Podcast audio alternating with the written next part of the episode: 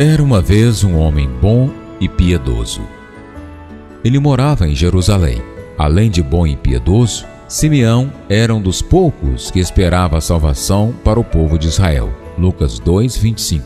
Era tão versado nas escrituras que para ele Jesus era aquela luz para os outros povos, a fim de levar a salvação ao mundo inteiro, de acordo com Isaías.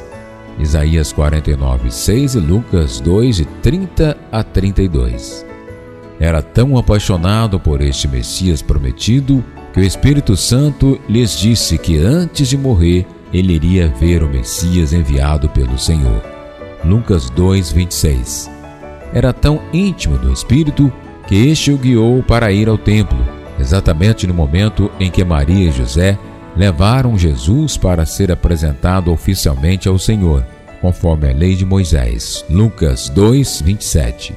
Era tão espontâneo que pegou o menino no colo para louvar a Deus por ele.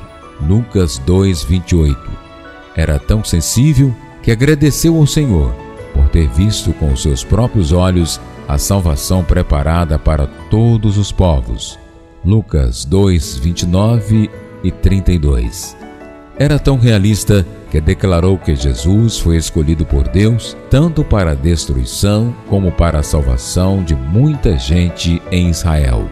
Lucas 2:34.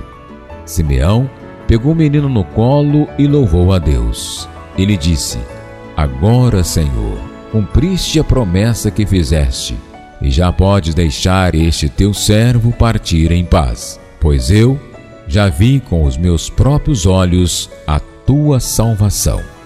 Lucas 2, 28 e 30